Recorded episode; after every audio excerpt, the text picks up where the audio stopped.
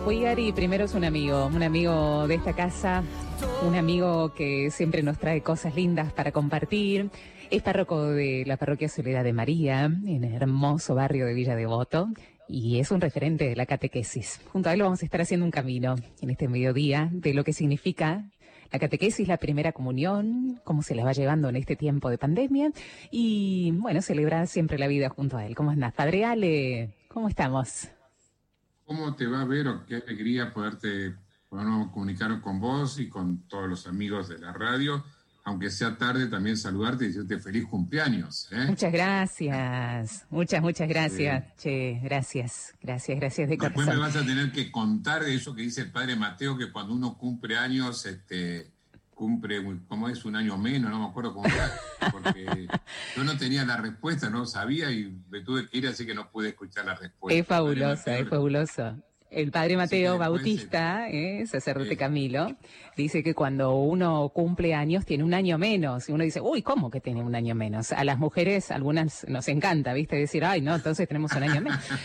no, tiene que ver con esto. Siempre la enseñanza del padre Mateo es algo que tiene que ver con la pedagogía interior y espiritual, ¿no? Cuando uno dice, tengo, eh, años, tengo tantos años, son los años que me quedan por vivir. Entonces, uno puede llegar a decir, puedo vislumbrar tantos años que tengo por delante, ¿no? No, los que he cumplido, sino los que tengo por vivir. Así que esa es la enseñanza de nuestro querido Padre ah, Mateo, a quien le mandamos un abrazo grande eh, y fraterno y tantas enseñanzas lindas que nos, que nos deja también en el aire de la radio, ¿no? Así que bueno, Padre Ale, eh, lo primero que te quiero preguntar, es sobre la nueva disposición de la arquidiócesis de, abrir las celebraciones litúrgicas en las parroquias. Y sabemos, y lo contábamos acá junto a Nelson, que el lunes lo contábamos, que cada mm, eh, parroquia, bueno, se, organizará de la manera que pueda. ¿Cómo es en Soledad de María? ¿Cómo lo han dispuesto?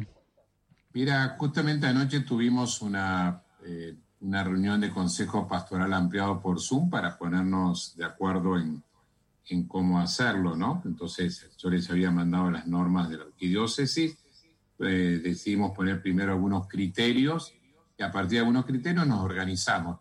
Nuestra comunidad es, en general es una comunidad pequeña, eh, hay de gente grande, entonces eh, primero te digo los criterios porque creo que son, son importantes. Primero invitar a toda la comunidad a seguir celebrando el Día del Señor en comunidad. Nosotros no queremos perder el domingo como Día del Señor, Día de la Pascua. Y entonces hay un lema nuestro que es en Soledad de María nadie está solo, ¿eh? y entonces queremos seguir viviendo eso, algunos ahora viniendo a celebrarlo presencialmente al templo y otros siguiendo celebrándolo en su casa y tratándonos de acompañar para no hacer que se sientan más solos o, o de golpe hacerlos salir cuando no tienen que salir, porque acá todos nos tenemos que cuidar. Entonces se quedó en reforzar llevándole la comunión, incluso va a haber un audio para que con la predicación de la misa le va a llegar a todos los que no participan presencialmente. Después hemos aumentado eh, eh, las misas, el, domingo que es a las 11 el horario que puede venir más gente. Como tenemos un patio grande del colegio, vamos a celebrar dos misas, se pueden cumplir las, las cosas que nos pide el, obispado y el protocolo del gobierno en cuanto a puertas distintos, demás. Y hemos puesto una misa más a las 4 de la tarde el domingo. Entonces pensamos que con eso eh, eh, la, principal presencia de los, de los feligreses habituales que pueden venir va a estar cubierta.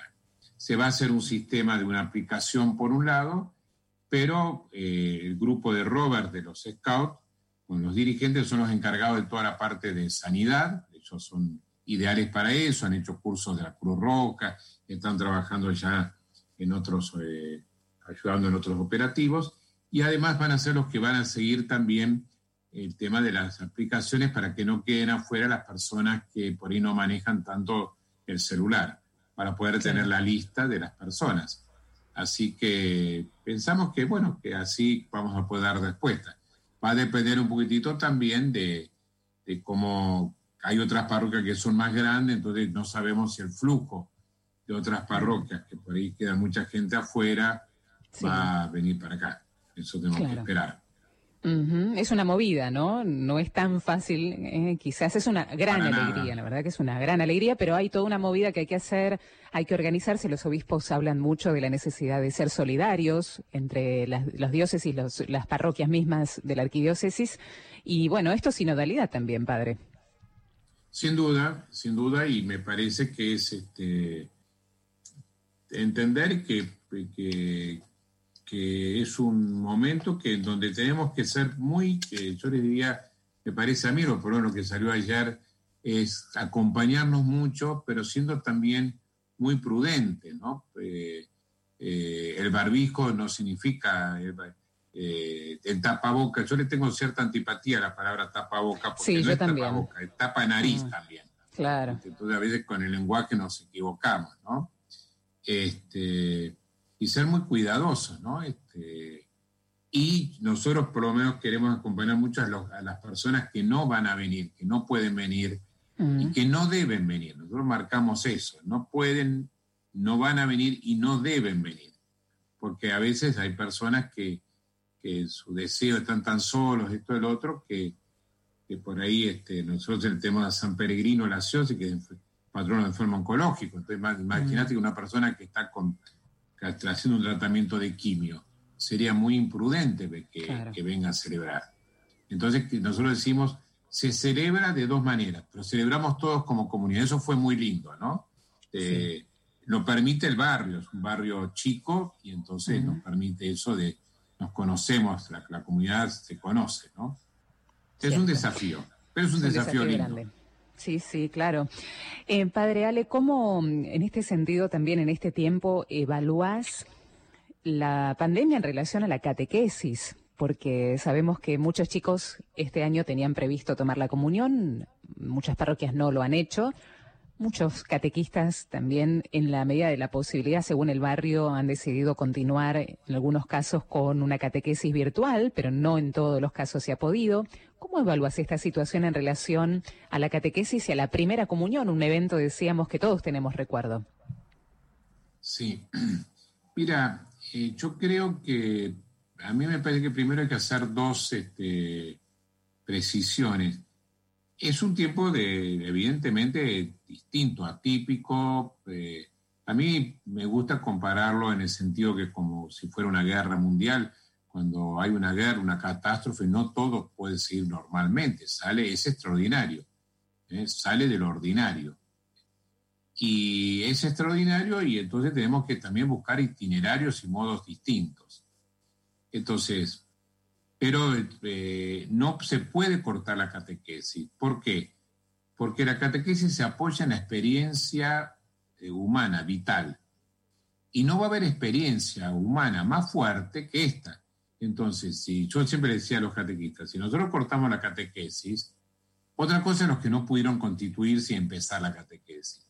Pero los que ya estaban haciendo un itinerario, un camino de catequesis, eh, si nosotros le cortamos, le estamos diciendo, ahora estás viviendo algo muy especial, Dios está afuera y después cuando se normalice, vuelve.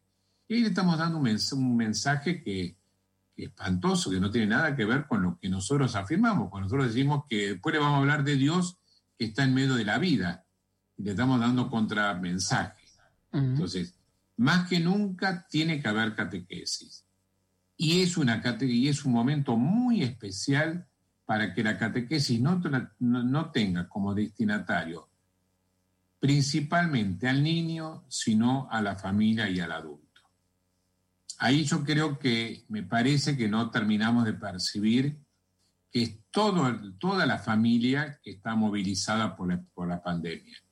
Y es toda la familia la que vive momentos de inseguridad, momentos de oración, miedos, demás. Y entonces la catequesis de chicos, si nosotros en general tratamos que tuviera algo de familiar, ahora necesariamente es una catequesis con familia, con la familia porque están todos viviendo juntos.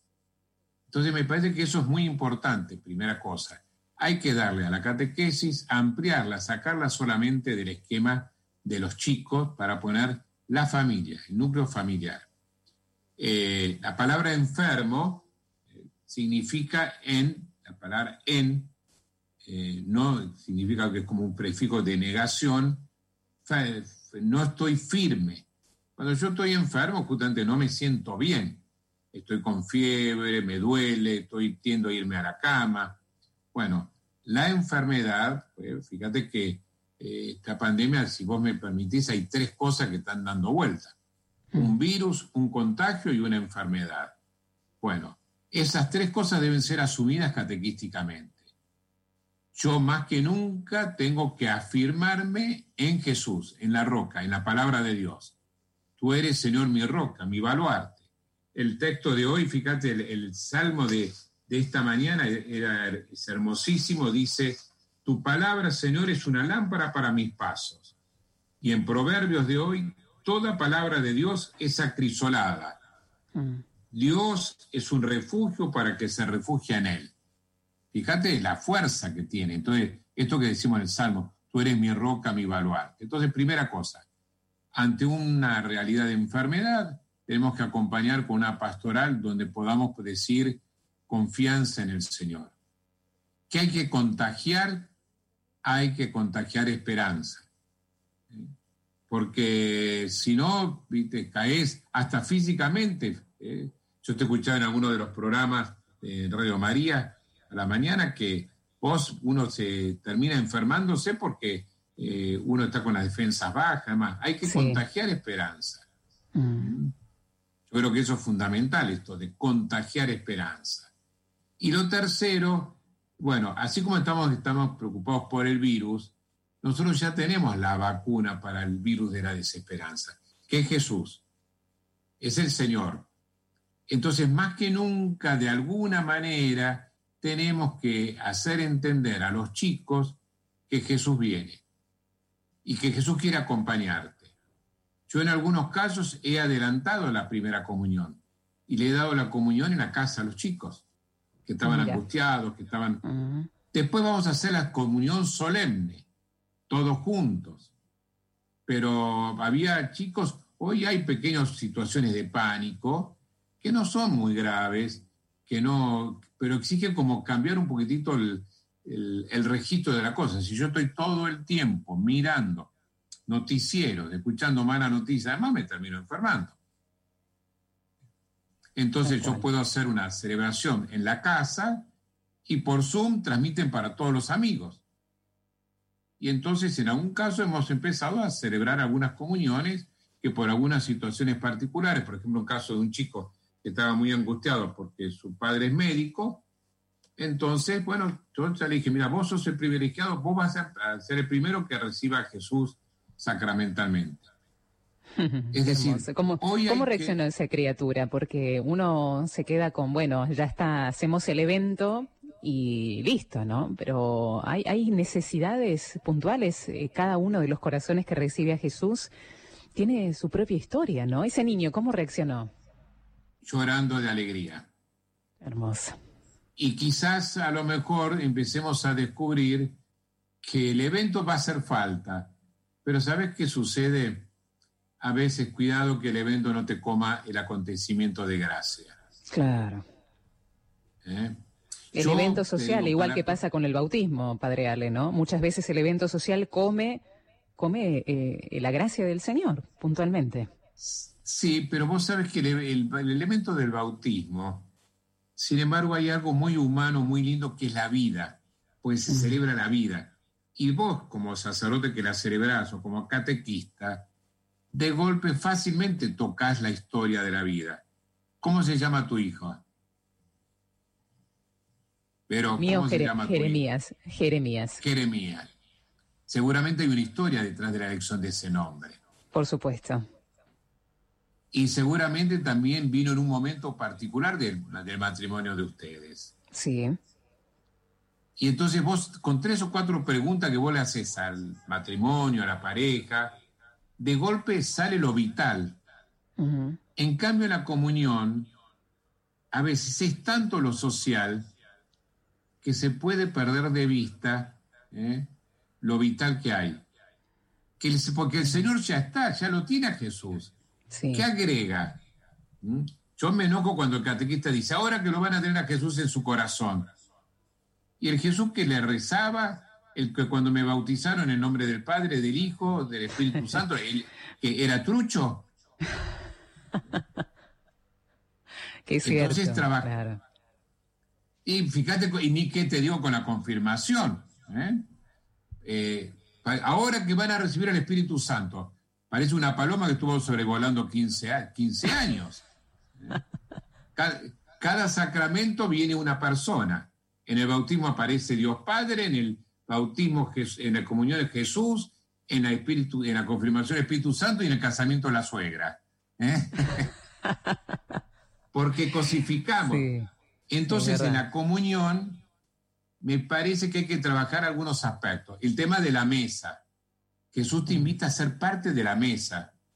Jesús quiere alimentarte. Vos sabés que yo soy un obeso, que me operé, hice, me hice una operación bariátrica y bajé varios kilos, pero yo sigo siendo obeso. Y yo me tengo que cuidar del pan porque las harinas te producen adicción. Entonces yo los vuelvo loco a los chicos y les pregunto, ¿y ustedes cuando comulguen van a engordar? ¿Qué respondes, Vero? Estoy como el padre Mateo que te hace... Vamos a engordar el corazón. Buenísimo, eso es lo que te responden los chicos. Y claro, pero entonces si te engorda el corazón, demostralo. Preocupate por los más pobres. Mm. Por ejemplo, yo insisto muchísimo. Ahora, por ejemplo, acá en la parroquia, eh, nosotros tenemos empezó un voluntariado que llamamos Somos, Somos Hermanos. Y entonces algunos papás de catequesis empiezan a venir al voluntariado y traen a sus hijos. Y ahora vamos a empezar a tener algunas celebraciones con los chicos también. ¿Y los chicos qué pasa? Están en la zona más segura, es decir, están, ¿qué hacen? De golpe, terminan de preparar los barbijos para entregar a, los cartoneros. Mm. Y esa es la catequesis. Por eso los contenidos van a cambiar. uno de los problemas que a veces están preocupados, no podemos dar el programa. No te preocupes, Jesús tampoco les dejó un programa. Hay que cambiar el esquema. Es una catequesis extraordinaria para un tiempo extraordinario. Pero yo te pregunto, ¿no es el momento donde la familia más vivió en casa? Donde con lo bueno y con lo malo, ¿eh? Sí. ¿No es el momento donde más tengo miedo? ¿No es el momento donde por ahí me hago más preguntas? Esos son los contenidos de la catequesis. Absolutamente. Y aparte hay mm, una posibilidad enorme, Padre Arle, ¿no? Cuántos chicos que los papás envían a los niños a la parroquia, si es catequesis parroquial o llegan con el contenido a las casas después de haber tenido catequesis en, en el colegio y, no hay mucho de involucrarse, ¿no? De, las familias muchas veces. Y decir, bueno, eh, ¿tenés tarea de catequesis? O quizás uno no le pregunta, ¿no? Y, el niño es el agente que lleva a Jesús al hogar. Y ahora, en este tiempo, qué bueno que entre la familia se pueda hacer ese ejercicio que por falta de tiempo, porque los papis estaban laburando, no, no hicieron en su momento, ¿no? Es una de las oportunidades que creo que, que Dios nos da. Y quiero preguntarte, vos nos hablabas de algunos recursos, ¿no? De llevar concretamente la presencia de Jesús a otros y aprovechar el tiempo de familia. ¿Qué te cuentan los catequistas? ¿Qué te han acercado, Padre Al, en este tiempo? ¿Qué, mm, ¿Qué preguntas, por un lado, pero qué recursos creativos han aplicado para que los chicos que tenían a cargo en la comunión puedan seguir en contacto con este Jesús tan vivo más que nunca? Comienzo con una dificultad que yo creo que hay que estar atento y me parece que es cierta. Cuidado con no abusar con el Zoom, con la pantalla, es decir, no escolarizar la catequesis. ¿eh? Los chicos están cansados de tanta pantalla. Entonces, cuidado y, remarcar algunas cosas. Hay catequistas, mira, yo estoy asombrado de la creatividad de los catequistas. Eh, esa canción tan linda de Carlos Seane, Profeta de Esperanza, eh, a mí me parece hermosísima, no sé si la conoces, si no después te, la, hago escuchar. Eh, nos cambiaron las redes y entonces de golpe empezamos a, navegar, a buscar. Pero estar atentos a no abusar del el Zoom o de aquellos recursos que en el colegio, de todo aquello que tienen conectividad, ¿no? Pero, por ejemplo, yo te digo tres cosas que, que yo he aprendido de los catequistas, porque yo estoy como escuchando, dando por ahí algún consejo, pero aprendiendo de los catequistas. Unos catequistas organizaron algo muy interesante que es, eh, normalmente este tiempo de cuarentena vos haces cosas nuevas, aprendes a cocinar, de golpe, yo por ejemplo, en mi vida, me da vergüenza decir, pero yo en mi vida había lavado la ropa en una barropa, yo estaba siempre en una familia grande, había, estaba mi madre, después fui al seminario, había una señora que me ofrecía. Así que yo aprendí a usar el lavarropa. Mal la aprendí, está claro, Verónica, porque usaba el agua caliente y, yo decía, ¿cómo estoy engordando? Y estaba eh, encogiendo toda la ropa, un desastre. Pero bueno, uno va aprendiendo cosas. Entonces, ¿sabes qué, qué se le, una catequista le propuso a los chicos, a los padres? Que cada chico aprenda algo nuevo, una competencia nueva, a cocinar, a por ahí un jardincito a plantar algo, a hacer algo de carpintería. Y entonces le iban a traer al catequista las cosas. Entonces, claro, el catequista después me llamaba desesperado, porque me decía, padre, usted me dio esta idea, pero el chico aprendió a hacer este TikTok. Bueno, buenísimo, que haga un TikTok dando un mensaje de esperanza para, para, sus, para sus abuelos. Pero vos no te imaginas las cosas que aprendieron. Y eso es lindo. Y todas se puedes encontrarle todas vínculos con la palabra de Dios. Eh, mira, por ejemplo, aprendieron a pintar. ¿no? Muchos chicos empezaron a hacer cosas domésticas. Con su papá aprendieron a pintar. Uno aprendió a hacer eh, una cosa de herrería. Y va a ser, me va a hacer un, ¿cómo es? Para poner las, las velas, un portacirio que va a estar en la misa de la primera comunión solemne que. Entonces, pero ahí los involucrás y hacen algo y vos después se lo acercás, lo vinculás con Dios. Hay que ayudar a vivir la cuarentena en clave de presencia de Dios. ¿Qué cosa no puede faltar en la catequesis? Que sepan que Dios está con ellos. Eso sí. A mí no me preocupa que no sepan muchas otras cosas, pero que sepan que Dios está con ellos. Mm que sepa que Dios los quiere hermanos. Segunda cosa, mm. que era otra pista que cómo ayudar a otros, no sean espectadores. Y una cosa muy linda que hace muchísimo es, por ejemplo, cocinar para la noche de la caridad. Bizcochuelos, escon, pan. Caritas ha comprado máquinas de hacer pan para que algunos chicos de catequesis hagan pan. Qué bueno. Qué bueno, bien concreto, bien concreto. Bien eh, concreto. padre Ale, la, la lectura de la Biblia, ¿no? Estamos en el mes de la Biblia, septiembre es el mes de la Biblia. ¿Es otra posibilidad también dentro de lo que significa la catequesis familiar para que este libro salga de la biblioteca, salga del cajón, lo pongamos sobre la mesa y leamos juntos? Absolutamente. Acá yo primero, el libro de la Biblia es una gran oportunidad para los adultos. ¿Te acordás que hicimos un, eh, creo que hicimos juntos, me parece que un ciclo, yo no acuerdo si fue con esto en Radio María, las cuarentenas en la Biblia. Te cuento que el, mes de octubre, eh, el mes de octubre, eh, Leandro Berdini, que es un biblista, va a tomar, fíjate estos temas para un adulto ¿Tenés ataques de pánico? No te asustes. Le pasó también al profeta Elías. Qué bueno. ¿Tenés depresión? ¿Estás medio bajoneado? No te preocupes. Le pasó a Ezequiel. Sigamos con los problemas que nos pueden suceder. ¿Estás con trastornos obsesivos? Anda a verlo a Jeremías. No me que no es interesante. buenísimo, recontra. Bien bajado, Entonces, ¿no? Como uno dice, qué lejano el Antiguo Testamento, los profetas. No, no, tipos como vos. Claro. Está bueno. Para el adulto, claro, a todos los sentimientos. Pero vamos a la Virgen. ¿Estás asustado? Anda a la Anunciación. ¿Qué pasó a la Virgen?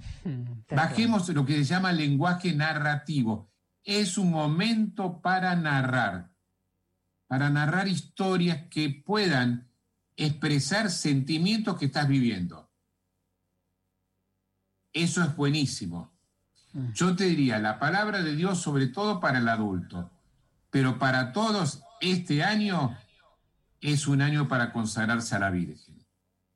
El 8 de diciembre, mm. con la previa de Luján, tiene que ser, en todos los procesos catequistas, de catequesis, yo le digo, que se consagren a la Virgen.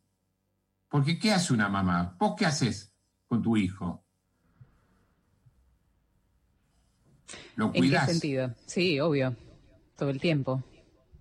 ¿Y cuándo lo cuidas especialmente? ¿Y si está enfermo, tiene alguna dolencia o se cayó? Y bueno. Claro. Y entonces la Virgen nos va a cuidar de un modo muy particular. Mm. Es un momento para ponerse bajo el abrigo de la madre. Explicarle a la gente más grande, por eso yo te hablo mucho de la catequesis adulto. Yo te, aclaro, yo soy oyente tuyo y copio muchísimas cosas tuyas, ¿no? Qué linda. Si vos vas a pasar a YouTube, vas a decir, pero esto yo lo dije, claro que sí, es la comunión de los santos, yo digo. El otro día hablabas de la oración, después de bajo tu amparo nos acogemos, y explicaste la historia de esa oración. ¿Te acordás? Sí. Es lindísimo aprender a rezar esa oración los grandes.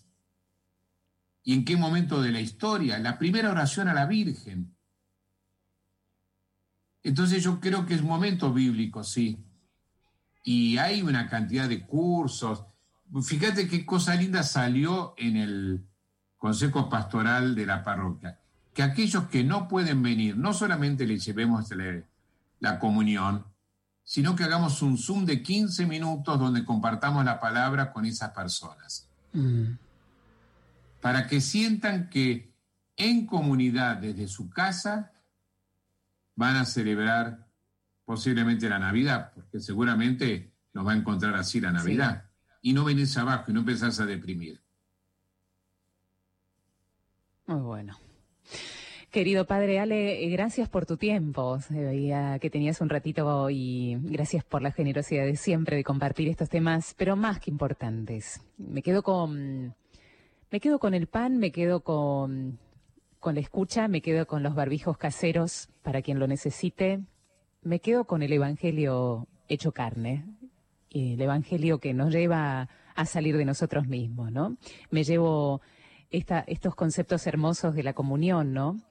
no solamente el evento, sino la necesidad que uno tiene de Dios todo el tiempo. Y no hay que esperar para un evento en particular para encontrarse con Él, sino Él está siempre. Así que mm, me ayudó mucho esta charla, querido Padre Ale, gracias.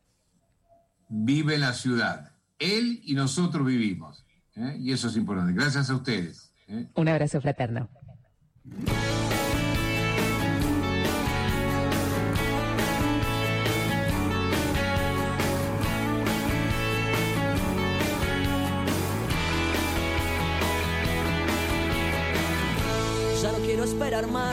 Tengo miedo que pasó, algo inesperado, el centro siempre es impredecible. Tengo miedo que pasó, lo que no quiero decir, si tan solo cruzarás la puerta en este instante, delante de este fuego que miro sin remedio, hay una llama que te llama sin parar.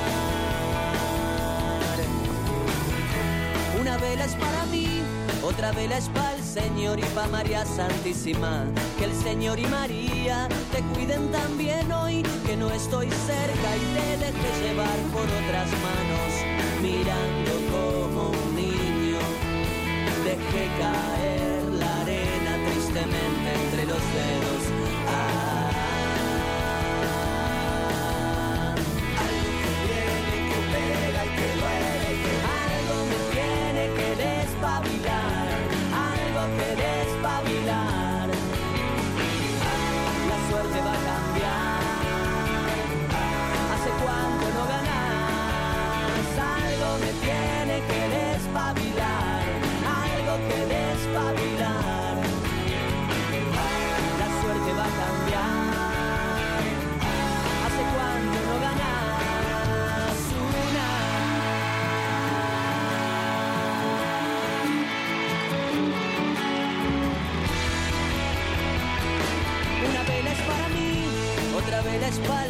Señorita María Santísima, que el Señor y María te cuiden también hoy que no estoy cerca y te deje llevar por otras manos, mirando como un niño. Deje caer la arena tristemente entre los dedos. Ah,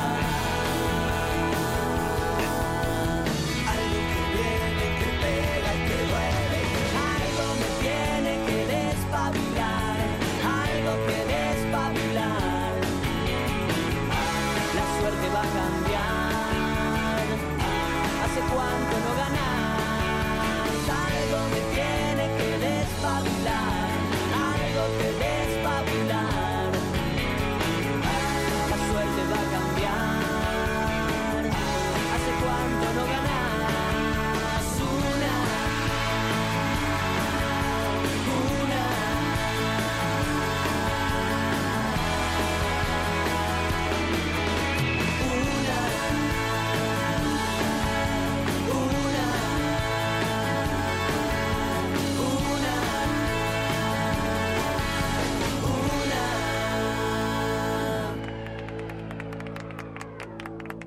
Y ya que estamos hablando de los niños, a continuación vamos a escuchar a Juan Bernal. Él pertenece a la Fundación La Salle y nos habla de las voces y los derechos de los niños. Juan Bernal, él es licenciado en educación, es miembro de la Fundación La Salle y vino a compartir con nosotros otro encuentro. ¿Cómo estás, Juan? Mate en mano, te veo. sí, Nelson, ¿cómo estás? Bueno, buenas tardes para, para vos, para toda la gente ahí, también para para los oyentes de la radio, un, saludo enorme y un gustazo estar acá compartiendo con ustedes algunas reflexiones en, esta, en esta tarde. Qué lindo.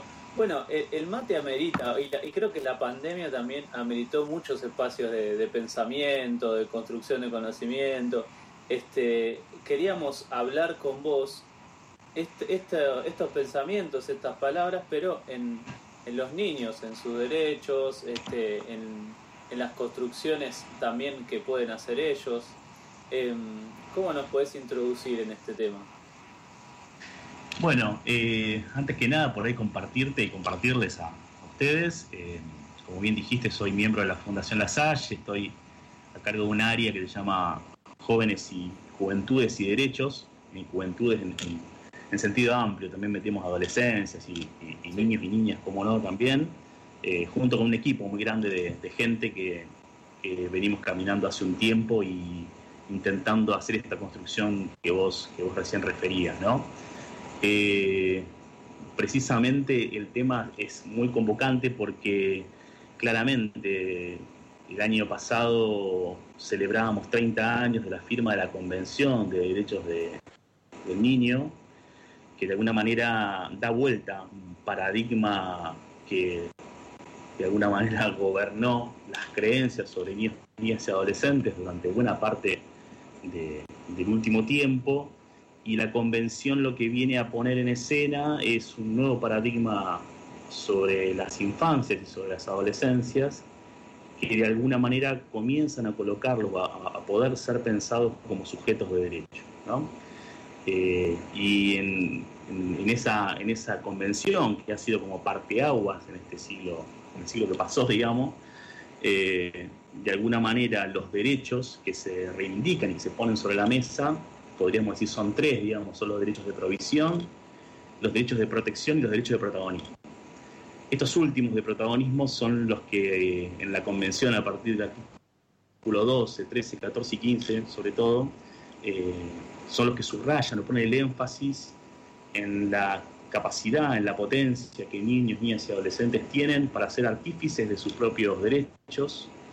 Eh, de alguna manera el mundo adulto nos dicen, eh, nos advierten sobre la, sobre la necesidad y sobre la urgencia de poder escucharlos, de poder escuchar su voz, de tenerlos en cuenta en todas aquellas cosas que le conciernen a niños, niñas y adolescentes. Eh, consagra también el derecho a asociarse para poder defender sus derechos, eh, a poder tener vida y parte en la, trama cultural de las sociedades y de los pueblos de los cuales forman parte. Entonces, digamos, en este cambio paradigmático de lo que se venía considerando, digamos, en, buena parte del mundo, cuando pensábamos, hablábamos de las infancias y las adolescencias, la convención de alguna manera eh, pone sobre la mesa esta cuestión de considerarlos sujetos de derecho y de alguna manera nos, nos enrostra la, necesidad de poder trabajar a quienes estamos eh, de alguna manera metidos en esto de, la defensa, promoción y, y, la protección de derechos, a hacer de este eje una de las cuestiones centrales que deberían siempre orientar un poco eh, todos los proyectos, las iniciativas, los programas, ¿no? la voz de ellos y de ellas en el centro.